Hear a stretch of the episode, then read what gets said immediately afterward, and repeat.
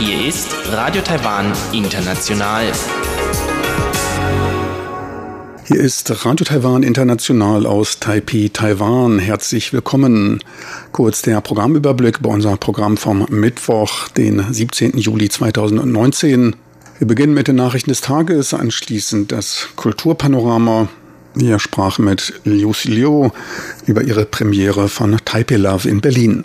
Im darauffolgenden Wirtschaftsmagazin geht es um erhöhte Volatilität am Devisenmarkt und unter anderem um den globalen Computerabsatz und den Verkauf von Ausrüstungstechnologie in der Halbleiterbranche.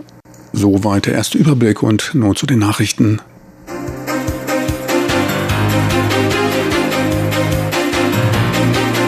Hier ist Radio Taiwan International mit den Tagesnachrichten vom Mittwoch, den 17. Juli 2019.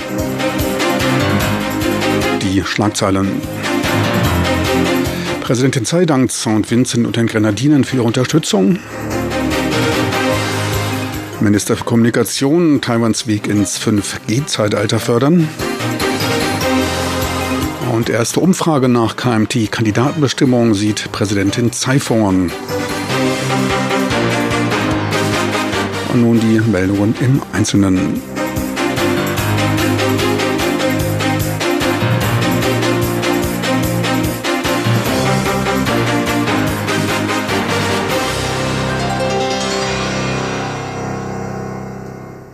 Präsidentin Tsai Ing-wen traf am Dienstag Ortszeit in St. Vincent und den Grenadinen der dritten Station ihrer Besuchsreise zu vier diplomatischen Verbündeten in der Karibik ein. Bei ihrer Rede am Nachmittag vor dem Parlament gratulierte sie St. Vincent zur Wahl als nichtständiges Mitglied im UN-Sicherheitsrat. Sie zeigte sich überzeugt davon, dass St. Vincent in dieser wichtigen und internationalen Organisation zu Frieden und Sicherheit in der Welt beitragen könne. Taiwan sei stolz darauf, ein Verbündeter des Landes zu sein und bewundere den Einsatz St. Vincents auf internationaler Bühne, speziell bei den wichtigen Anliegen des Klimawandels und nachhaltiger Entwicklung. Taiwan sei zwar kein Mitglied der Vereinten Nationen, UN, zeige sich aber als verantwortungsvolles Mitglied der internationalen Gemeinschaft und verfolge die Umsetzung der von der UN gesetzten Ziele im Bereich Nachhaltigkeit. Tsai führte bestehende gemeinsame Projekte wie die Rekultivierung von Bananenplantagen, das Diabetesverhütungsprogramm und ein intelligentes Busüberwachungs- und Managementsystem als wichtige Projekte bei der Umsetzung von Nachhaltigkeit an. Zahl bedankte sich ferner bei Premierminister Ralph Gonsalves und Gesundheitsminister Luke Brownie für ihren Einsatz für Taiwan bei der UN-Vollversammlung und der Weltgesundheitsversammlung. Lin Jialong, Minister für Kommunikation und Transport, versprach weitere Unterstützung der Regierung zum verbesserten Zugang und Nutzung der kommenden 5G-Technologie. Minister Lin machte seine Aussage auf einem vom Ministerium veranstalteten Industrieforum für Transporttechnologie. Eingeladen zum Austausch über intelligentes Regieren und Datenverkehr waren Vertreter aus Industrieregierung und akademischen Kreisen. Etliche der vom Ministerium bereitgehaltenen Daten wie Wetterdaten, Straßenverwaltung, Telekommunikation, Postdienste und Besichtigungen könnten als Modell zur Förderung künstlicher Intelligenz AI zur Entscheidungsfindung dienen. Dadurch könnte die Verwaltungsarbeit verbessert und Big Data des Landes besser und umfangreicher genutzt werden. Insbesondere bei der Verbindung von AI und Big Data gibt es eine riesige Industrie, für die entsprechende Fachkräfte herangebildet werden müssen.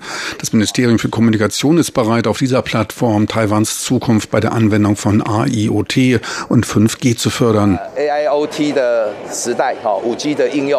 Auch die Landesentwicklungskommission versprach, weiter die Bereiche AI, Blockchain, Edge Computing, AIoT, Big Data und Fintech zu fördern. Kaohsiungs Bürgermeister Han Goyu, kürzlich von der Oppositionspartei KMT zum Präsidentschaftskandidaten auserwählt, liegt in einer ersten Umfrage deutlich hinter Präsidentin Tsai Ing-wen. Während Präsidentin Tsai beim direkten Vergleich Unterstützung von 45,9 Prozent der Befragten bekam, stimmten lediglich 39 Prozent für Han Goyu. Nimmt allerdings der parteilose Taipei Bürgermeister Kerwon Je ebenfalls teil, verringert sich der Abstand von Han auf Tsai. Tsai käme dann nur noch auf 36,3 Prozent, Han auf 3 33,7 Prozent. Kerr würde 22,3 Prozent der Stimmen erhalten. Die Differenz zwischen Tsai und Han entspreche dann der Fehlermarge.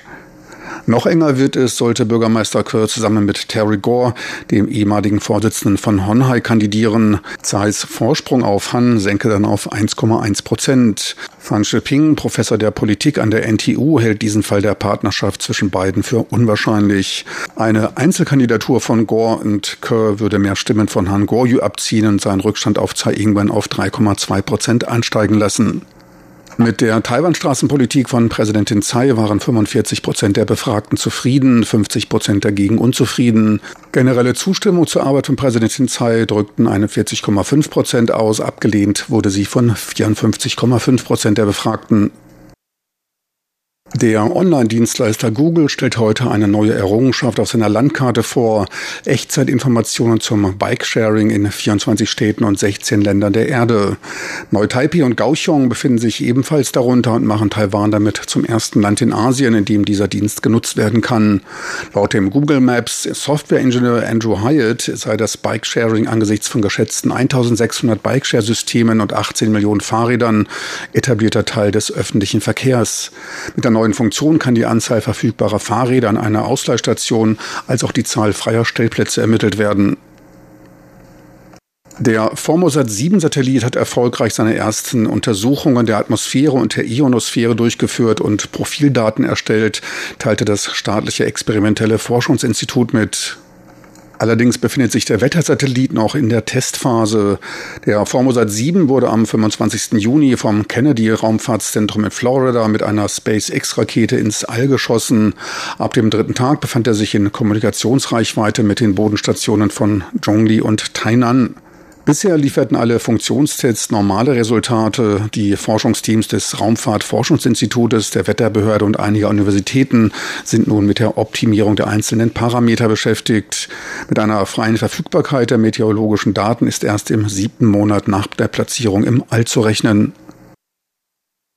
Erfolgreiche Rückkehr für Taiwans Sportler von der Studentenolympiade der Universiade in Neapel in Italien.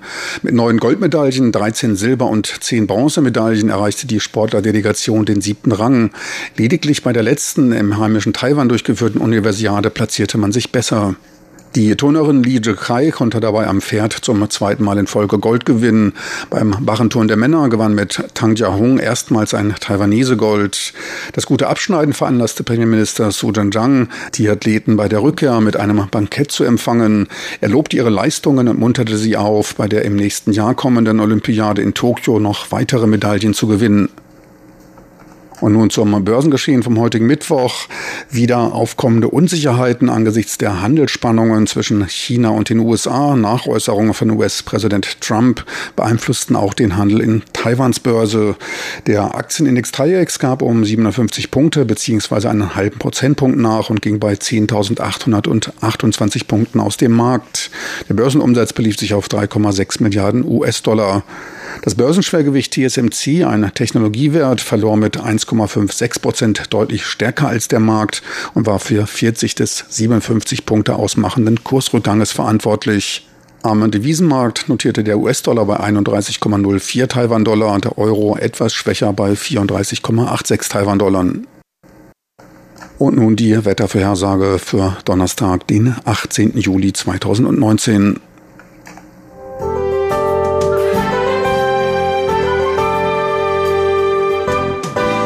das Wetter.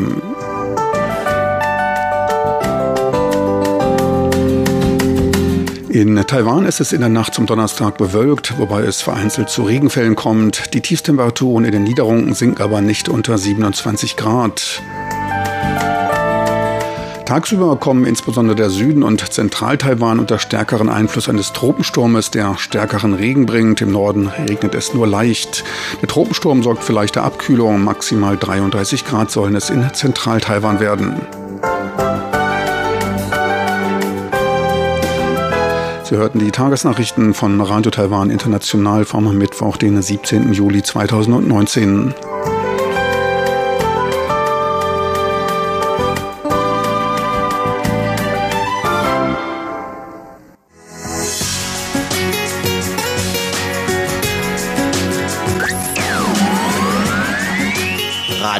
Taiwan, international aus Taipeh.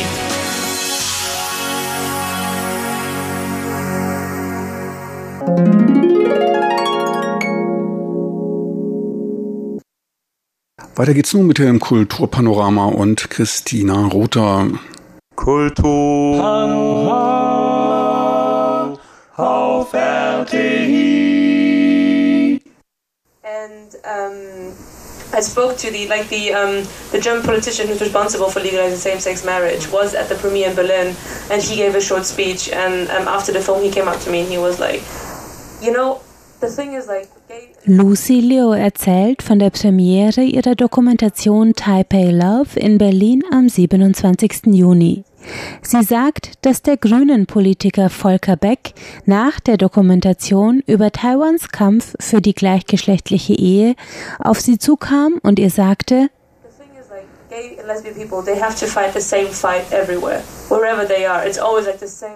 Weißt du, die Sache ist die, dass Schwule und Lesben auf der ganzen Welt den gleichen Kampf kämpfen müssen. Egal wo du bist, du bist mit Fragen von Familie, Tradition und gesellschaftlicher Akzeptanz konfrontiert und mit einem massiven Mangel an Informationen. Er sagte, das sind die Themen, die man angehen muss. Und ich stimme dem voll zu. Das sagt die junge Regisseurin aus München im Publikumsgespräch letzten Sonntag, nachdem sie ihre Dokumentation über Homosexualität in Taiwan zum ersten Mal einem taiwanischen Publikum vorgestellt hat. Denn nach zwei Jahren harter Arbeit hat Lucy Liu Taipei Love in Eigenproduktion fertiggestellt und reist nun mit dem Film zu Sondervorstellungen und Festivals. Derzeit ist sie in Taipei und hat sich nach einer emotionalen Premiere mit mir zum Interview getroffen. In einem Café in der Taipeier Innenstadt frage ich die 26-jährige Filmemacherin, wie sich die letzten Tage zwischen Premieren und Publikumsgesprächen für sie angefühlt haben. Surreal und äh, auch ein bisschen verrückt. Ich glaube, ich würde sagen, das sind einfach ähm, Momente, die ich glaube ich noch nie davor hatte und in so naher Zukunft auch nicht haben werde. Aber es ist ein unglaublich glückliches Gefühl, diesen fertigen Film Menschen zu zeigen, denen er auch was bedeutet oder die er berührt. Also ich habe in Berlin im Kino wirklich Leute gesehen, die an sehr herzzerreißenden Stellen geweint haben oder an lustigen Stellen gelacht haben. Also dieses emotionale Mitnehmen von Menschen, das Berühren derer, es ist ein unglaubliches Gefühl, dass ich in meiner Filmsprache das denen ermöglicht habe. Und ähm, ja, also ich glaube, ich war noch nie auf so einem Endorphin-High, wie ich es gerade bin. Und unglaublich schön. Die Nachfrage bei der Berliner Premiere war so groß, dass Besucher in dem vollbesetzten Kino Deli Lux im Durchgang auf den Treppen sitzen mussten. Ein Grund für das große Interesse ist die Aktualität des Films, denn sein Erscheinen kommt genau einen Monat nach der historischen Legalisierung gleichgeschlechtlicher Ehe in Taiwan. Denn die Geschichte von Taipei Love ist eng mit Taiwans Weg zur Ehe für alle verschränkt. Also äh, Taipei Love ist im Endeffekt ein Film, der so die Wahrnehmung von Homosexualität in der taiwanesischen Gesellschaft darstellt. Und ich habe drei Protagonistinnen, Sarah, Kevin und David, über einen Zeitraum von acht Monaten begleitet und fünf ExpertInnen ähm, dazu befragt, die den strukturellen Rahmen von diesem Film geben, sodass ein sehr breites Bild gezeichnet wird, was in der taiwanesischen Gesellschaft gerade in Bezug auf Homosexualität passiert und auch passiert ist. Weil zu Beginn meiner Recherche und zu Beginn meines, meines Drehs war noch nicht mal ansatzweise klar, dass die gleichgeschlechtliche Ehe legalisiert würde. Deswegen sind es gerade sehr glückliche Umstände, dass kurz nach der Legalisierung auch mein Film fertig geworden ist und somit auch irgendwie ich Menschen zeigen kann, was in diesen zwei Jahren passiert ist eigentlich genau. Die Idee für den Film kam, als die in Berlin lebende Studentin während eines Praktikums am Goethe-Institut Taipei im Jahr 2016 mehrere Monate in Taiwan verbrachte. Also anfangs war es so, dass ich ähm, ich habe in Taiwan gearbeitet und habe dann dort im Endeffekt ähm, auf, so, auf der Gay Pride Parade Leute kennengelernt aus anderen asiatischen Ländern, die mir klar gemacht haben, was für eine immense Vorreiterrolle Taiwan einfach hat und welche dass diese, diese Tage, die sie die Gay Pride Parade besuchen, die einzigen Tage sind, wo sie sich einfach selber komplett bei sich sein können und irgendwie sich ausdrücken können. Und ähm, ich habe dann angefangen zu recherchieren und die Motivation am Anfang war einfach viel rauszufinden und zu wissen, was passiert.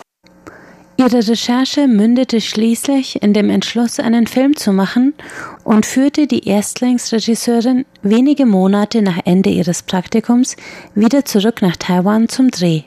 Immer wenn Lucy Liu von Taiwan spricht, ist ihr Stolz auf dieses Land zu spüren, mit dem sie bis vor wenigen Jahren noch gar nichts verband. Die gebürtige Münchnerin hat eine deutsche Mutter und einen chinesischen Vater, der als Student nach Deutschland emigrierte. Ihre Begeisterung für Taiwans progressive Politik speist sich zum Teil auch aus dem Spannungsfeld zwischen ihren deutschen und ihren chinesischen Wurzeln, sagt Lucy Liu. Ich bin, mein, meine Mutter kommt aus Deutschland und mein Papa kommt aus China und seit meiner Geburt ist es eigentlich so, dass Deutschland immer positiv besetzt war und China, immer wenn wir da waren, äh, es wurde immer schlimmer. Also es wurde von Jahr zu Jahr war dann so, fahren wir wirklich nochmal und weil, also diese Menschenrechtsverletzungen und auch der, der, Umgang mit Menschen untereinander ist einfach nicht, nicht schön. Und ähm, jetzt zum Beispiel Taiwan zu sehen, dass diese dieses kleine Land, das irgendwie diese, diese Sprache spricht, die ich von früher aus meiner Kindheit kenne, sowas Tolles macht, ähm, wollte ich irgendwie der Welt so zeigen. Das war auch so eine Form von Stolz, was irgendwie völlig irre ist, weil ich komme ja nicht aus Taiwan, ich bin keine Taiwanesin oder Staatsbürgerin, aber trotzdem habe ich mich irgendwie so verbunden gefühlt mit diesem Ort hier, weil es irgendwie für mich auch so eine Lücke geschlossen hat in meiner Identität und deswegen wollte ich es auch irgendwie unbedingt zeigen. Und ähm, das war auch noch anfänglich eine Motivation, die ich glaube bis heute auch noch so ein bisschen durchdringt, zwar schwächer, aber ist auf jeden Fall noch da. Taiwan der Welt zu zeigen, hat sie mit diesem Film auf jeden Fall geschafft. Nach Berlin folgte eine Vorführung in London. Nun tourt der Film im Rahmen des Taiwan Queer Film Festivals zuerst durch Taipei und dann durch Kaohsiung. Für die Monate danach sind weitere Universitätsvorführungen und Filmfestivaltermine geplant. Wann immer möglich, sagt Lucy Liu, möchte sie selbst bei den Vorführungen anwesend sein und die Fragen des Publikums beantworten können. Gerade in Europa, erzählt sie, begegneten ihr viele grundsätzliche Fragen zu Taiwan und seiner Gesellschaft. Denn für viele Europäer ist Taipei Love der erste Einblick in die progressiven Politiken eines scheinbar sehr weit entfernten Landes. Und genau darin liegt die größte Stärke der Dokumentation. Taipei Love fängt Taiwans Alltagsleben, die Wertevorstellungen, familiären Beziehungen und traditionelle Kultur dieses Landes ein und stellt ihnen selbstbewusste Aktivistinnen und Aktivisten und ausgelassen feiernde Schwule und Lesben auf Taipeis bunter Pride Parade gegenüber. Diese verschiedenen Dimensionen von Taiwans Gesellschaft stehen dabei nie im Widerspruch zueinander, sondern werden von den Protagonisten, die selbst ihre schwule und lesbische Identität offen ausleben, ganz selbstverständlich miteinander verwoben. Dass das möglich ist, auch in Asien, ist die Botschaft, die Lucy Leo mit Taipei Love ihrem Publikum vermitteln möchte, und zwar international. Also was mir gerade sehr wichtig ist, ist gerade irgendwie University Screenings zu machen, besonders im asiatischen Raum und ich hoffe, dass ich, mir das ermöglicht wird, ähm, weil ich einfach jungen Menschen in anderen asiatischen Ländern irgendwie zeigen will, guck mal, was in Taiwan passiert ist und ähm, mit diesem Präzedenzfall zeigen will, es ist möglich, dass sich Dinge verändern. Also diese gewohnten Strukturen, diese gewohnten traditionellen irgendwie Pflichten, die damit auch einhergehen, sind nicht der Status quo, man kann ihn verändern. Wenn der Film Taipei Love die Saison der Filmfestivals durchlaufen hat, dann will die Regisseurin auch eine Plattform für Veröffentlichung und Vertrieb finden.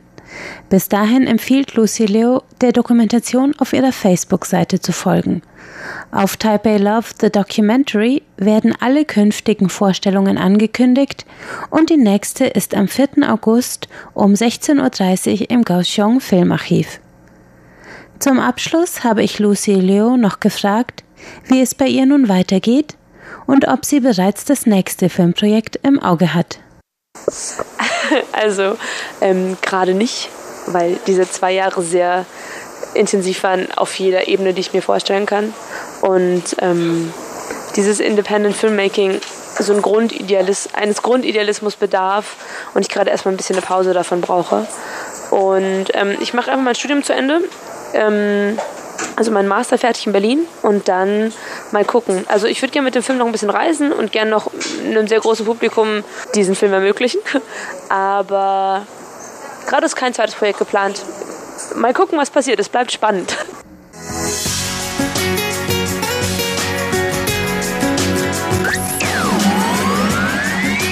Radio Taiwan, international aus Taipei.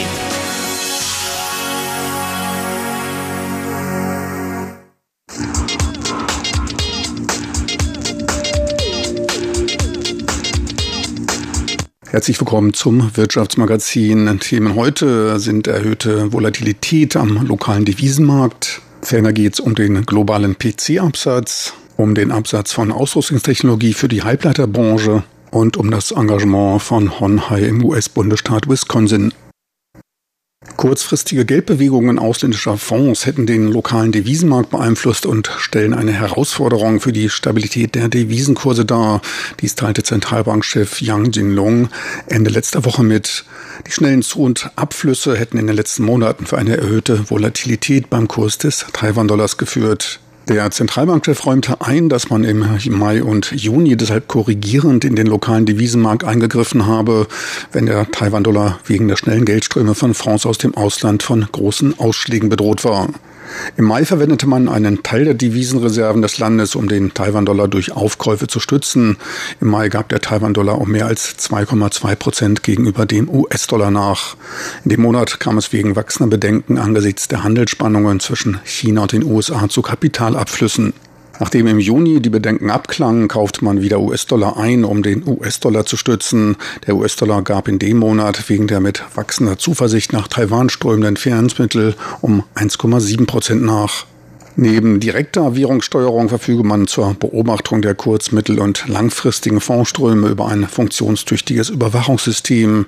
Herausforderungen sieht er angesichts der sich rapide entwickelnden Finanztechnologien, angesichts der schnellen Entwicklung von Kryptowährungen und der wachsenden Beliebtheit digitaler Bezahlsysteme sieht er das traditionelle Geschäft lokaler Banken beeinflusst. Man habe daher zur Sicherstellung eines stabilen lokalen Finanzmarktes die Überwachung mobiler Zahlsysteme angezogen und eine Sondergruppe eingesetzt, welche die neuesten Trends untersucht. Die Leitzinsen wurden im zehnten Monat in Folge unverändert bei 1,735 Prozent belassen. Angesichts der gegenwärtig niedrigen Zinsen auf den globalen Märkten gäbe es trotz einer sich abschwächenden Weltwirtschaft nur begrenzten Spielraum der Zentralbanken, mittels einer lockereren Geldpolitik die Wirtschaft zu beleben. Dem lokalen Unternehmenssektor riet er zu einer Lohnerhöhung im angemessenen Umfang, da dies die Binnennachfrage erhöhe. Durch höhere Vergütung würden die Angestellten dazu angeregt, härter zu arbeiten. Dieses wiederum hebt die Produktivität. Eine Lohnanhebung käme daher der gesamten Wirtschaft zugute.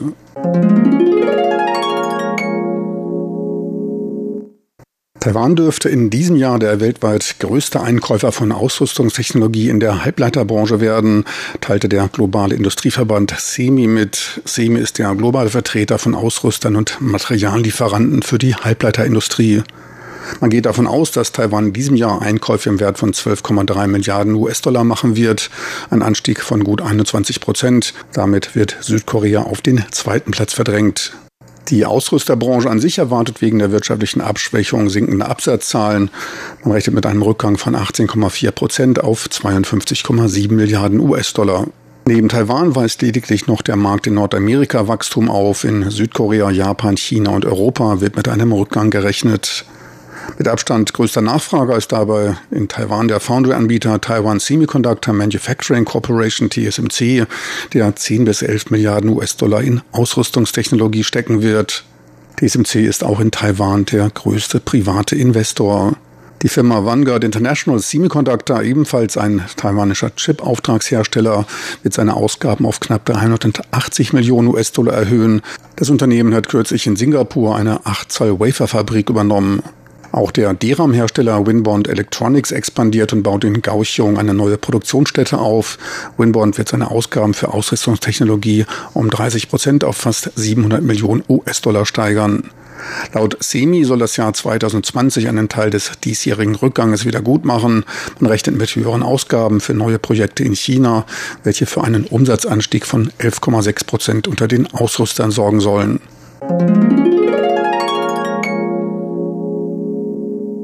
Die taiwanischen Unternehmen Acer und Asustec waren im zweiten Quartal diesen Jahres weltweit die fünften bzw. sechstgrößten PC-Lieferanten. Dies gab der Marktinformationsdienstleister Gartner bekannt. Acer lieferte 3,4 Millionen PCs, ein Rückgang von 14,4 Prozent zum Vorjahr. Gleichzeitig sank der Weltmarktanteil von Acer um 1 Prozent auf 5,4 Prozent. Asustek konnte 3,1 Millionen PCs absetzen. Dies waren 9,9 Prozent weniger als im Vorjahr und entsprach einem Weltmarktanteil von 4,9 Prozent. Die Nummer vier weltweit ist das US-Unternehmen Apple mit 3,7 Millionen verkauften PCs. Apple verzeichnete nur einen kleinen Rückgang von 0,2 Prozent. Die Nummer zwei der Welt ist der in den USA ansässige Hersteller HP, der 14 Millionen PCs verkaufte. Dies waren 22 Prozent mehr als im Vorjahr. Auf HP entfiel ein Marktanteil von 22,2 Prozent. Die Nummer drei kommt ebenfalls aus den USA. Die Firma Dell setzte 10,65 Millionen PCs ab, 16,8 Prozent mehr als im Vorjahreszeitraum, was 16,9 Prozent des globalen Absatzes entsprach. Größter PC-Lieferant der Welt ist das chinesische Unternehmen Lenovo mit einem Weltmarktanteil von 25 Prozent und 15,8 Millionen ausgelieferten PCs. Im letzten Jahr war man noch die Nummer zwei. Lenovo erhöhte seinen Absatz im zweiten Quartal im Vergleich zum Vorjahreszeitraum um fast 22 Prozent. Die hohen Zahlen sind mit dem Handelsstreit zwischen China und den USA zu erklären. Lenovo erhöhte seine Versendung in die USA wegen des möglichen Inkrafttretens weiterer Strafzölle. Angekündigt wurden von der Trump-Regierung Strafzölle von 25 Prozent auf Waren im Wert von 300 Milliarden US-Dollar, die dann auch Computer betreffen würden. Bisher sei der Markt aber vom Handelskrieg verschont geblieben. Sollte es zu Strafzöllen kommen, wird dies die Produktionskosten erhöhen. Weltweit wurden im zweiten Quartal knapp 63 Millionen PCs verschifft, ein Anstieg von 1,5 Prozent zum Vorjahr. Angetrieben wurde die Nachfrage aus dem Geschäftsbereich wegen des neu aufgesetzten Windows 10, so ein Analyst von Gartner. Desktop-PCs verkauften sich gut und konnten den Rückgang im Bereich mobiler PCs wettmachen. Zudem gäbe es Anzeichen, dass der CPU-Hersteller Intel die Nachfragelücke nach Prozessoren teils abgebaut habe, ein Zustand, der sich seit 18 Monaten negativ auf die Marktentwicklung auswirkt auswirke.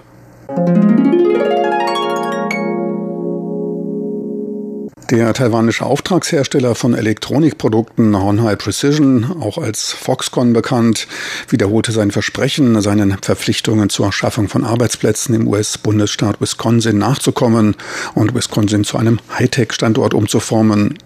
Man bleibe bei seinem Plan, dort 13.000 Jobs durch den Bau einer Flachbildschirmproduktionsstätte zu schaffen.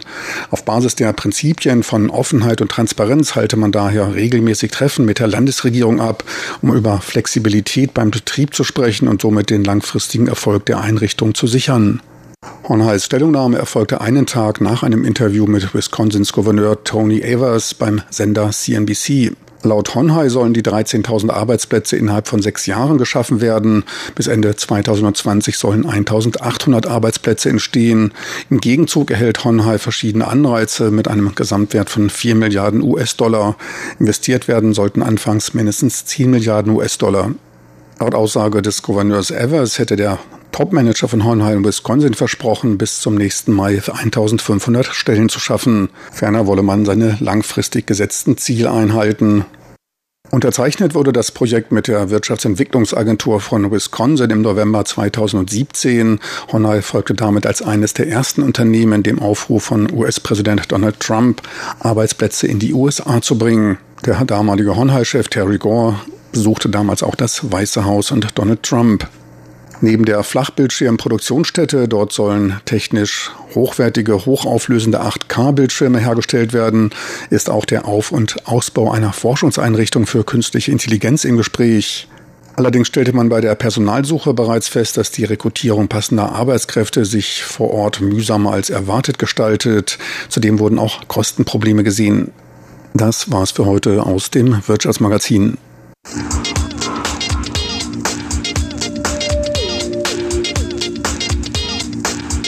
Meine lieben Zuhörer, das heutige Programm vom Mittwoch, den 17. Juli 2019, neigt sich dem Ende zu. Ich möchte nur noch darauf hinweisen, dass Sie diese verpasste oder auch weitere Sendungen auch online abrufen können.